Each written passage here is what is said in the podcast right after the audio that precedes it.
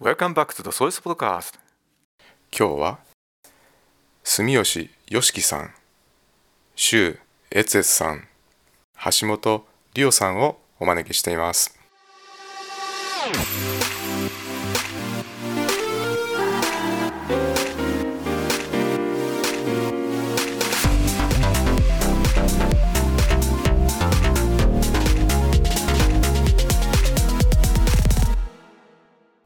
にちはこんにちは、えー、7年2組の住吉よしきです。こんにちは、8年2組のシュエツエツです。こんにちは、8年1組の橋本理央です。皆さんは先日開かれたワールドスカラーズカップのグローバルラウンドに参加されましたね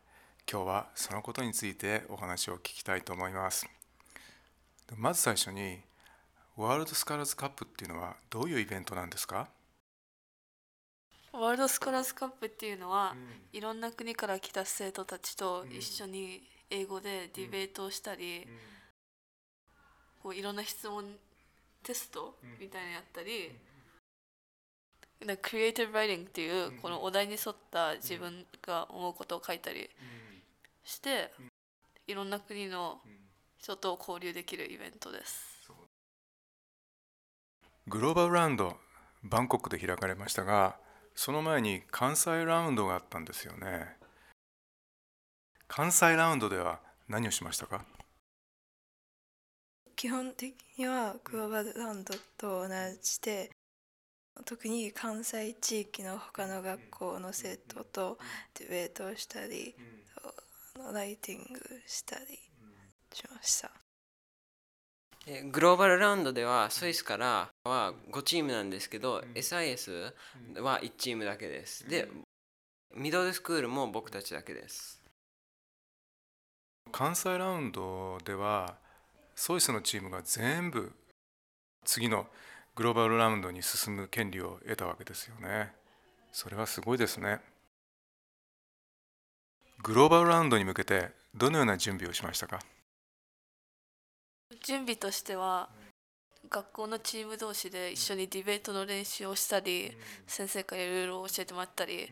あとそのテストとかライティングとかに向けて、このクリキュラムを読んでこうどんな問題が出てくるかなみたいなのを予習したりしてました。私も先生のおかげで他のチームたちとあのディベートの練習をすることができて他にもあのそのテストの準備の資料とかをプリントしてあの友達と問題を出すみたいなことをしました。よしき君は今回ディベートっていうのは初めての体験でしたか？はい、今まででディベートとかをしそういうなんだ大会にそもそも出たことがなくて、で僕も関西ラウンドには実は出てなくて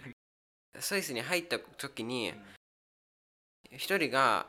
チームの一人が転校することになってそれで入る機会をいただいたんですけどその時はなんか入れたことが嬉しかったんですけどでもどうすればいいかわからなくなって不安になった部分はありました。ディベートの練習ももちろん大変だったんですけど、その1週間学校を休むことになったんで、それのその他の教科のメイクアップとかもいろいろしなければいけなかったです。そうですよね。さて皆さん関西ラウンドを勝ち抜いてグローバルラウンドに参加できたことで学んだことは何ですか？僕はもちろんグローバルラウンドで初めてだったんで、もうそもそも一人で、まあまず最初に勉強とは関係ないんですけどそもそも一人でなんかじ別の国に行くっていうのは初めてだったのでそれも新しくいろいろな文化とかについても習れたんですけど勉強面ではいや今までだと自分のレベルに合ったようなものを勉強してたんですけど自分のレベルよりさらにもっと高いところまで高校生とに混じってやるのが結構難しかったです。私が学んだことはちょっと特別かもしれないですけど、あのもしこのイベントに参加しなかったら多分こんな大きなグローバルに参加することはあのずっとできないんです。なので学校のいろんな自分の知識などを生かしてあのそのイベントを参加するのが大切かなと思いました。勉強面ではその他のチームとディベートするにあたって強い人とかがいたらあ自分もこんなのを次次回する時に使えるなみたいなのを勉強できました。であと、まあ、他にの国に行ったこともあって触れたことのない文化に触れられたり新しい人と交流することができました。バンコクでの経験はこれからのあなたの生活や学習にどのような影響があると思いますか？僕はバンコクでの経験で学習に生かせると思うのはもともとコンペティションに向けて勉強するときに対してなんか詳しくこれについて調べなさいというのがなく結構広くまで勉強しないといけないんでそれを自分で細かいとこまでわざわざ調べないといけないんですけどそれを調べるその能力っていうのが活かせると思います。あ私はあの学習的にはまずあのいろんな優秀な人と出出会ってやっぱり自分のあのたくさんのできていない部分とかが見つけてこれからもあの勉強を頑張りたいと思いました。そして生活面はこれは私の初めての家族じゃなくて学校の先生たちと一緒にあの海外に行く行くんです。あのなんか家でも家族でお話しして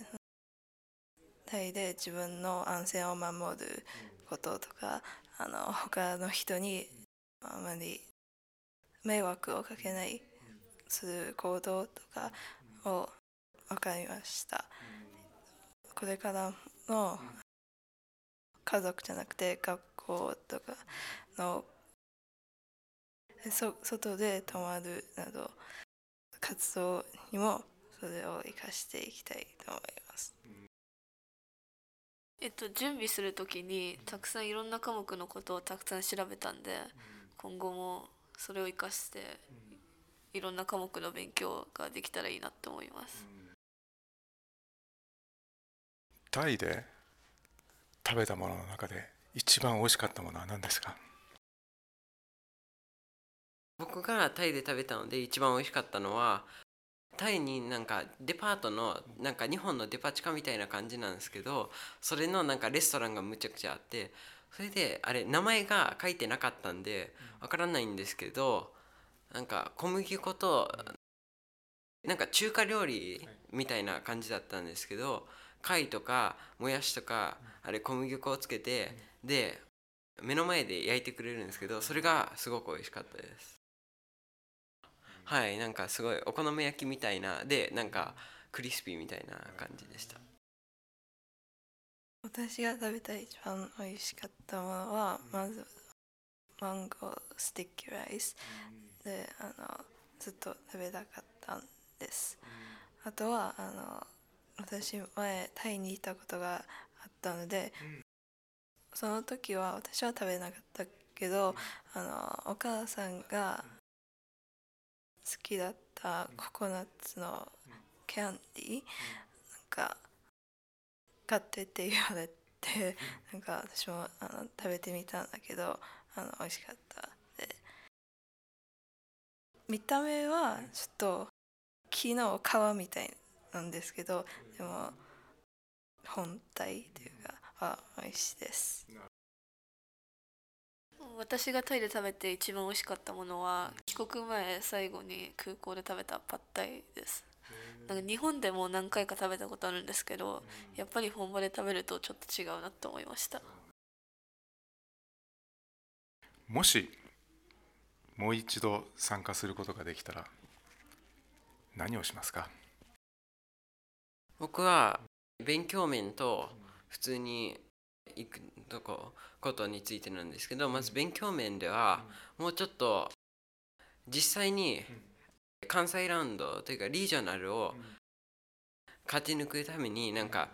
もっと勉強する時間とかを長くしたり対策も一回行ったんでそれの対策をもう一度やるっていうのが僕はしたいのとあとは最初の日にアイスブレイクみたいな感じで適当に知らない人たちと同じグループになってあれ遊園地に行って なんかスカベンジャーハントっていうなんか物を探すやつがあるんですけどそれで今回はえ今回は結果的にたまたまチームリーダーになったことでみんなと話せたんですけどそうならなくても自分からもっと話せるようにはなりたいです。と私がもう一度参加するとしたらまずは早く準備するのがテストの学習指導は実は毎年の1月くらいで出てるんですけどでも私はあの知らなくて夏休みの時まで知らなかったんでそのテストに向ける準備が遅かった。それがちょっと残念かなと思いました。あとはチームと協力して過去のディベートシショーケースの優秀な人のデディベートを見たり学んだりするのが大事かなと思いました。私はもう一度参加するとしたらその今回実際に大会に参加した経験を生かしてもっと勉強してより多くメダルとかを取れるように頑張りたいと思います。僕はアワードを2つもらったんですけど1つはフェイクシニアアワードといって僕はもともと年齢的には本当はジュニアなんですけど6月に入ったんでメンバーの他の人がシニアなんでそれでシニアに行くことができたんですけど本当はジュニアなんで偽物のシニアアワードみたいなのをもらいました。あとは583位だったんですけど一応ディベートのメダルももらいました。私はテストのやつの理科の部門でシルバーメダルをもらいました。と私がもらったのはアシマオフォーっていうそのすべてのラウンドで良かったというメダルです。皆さんとても貴重な体験ができてよかったですね今日は話しに来てくれてありがとうございましたありがとうございましたありがとうございました。ありがとうございました See you next time!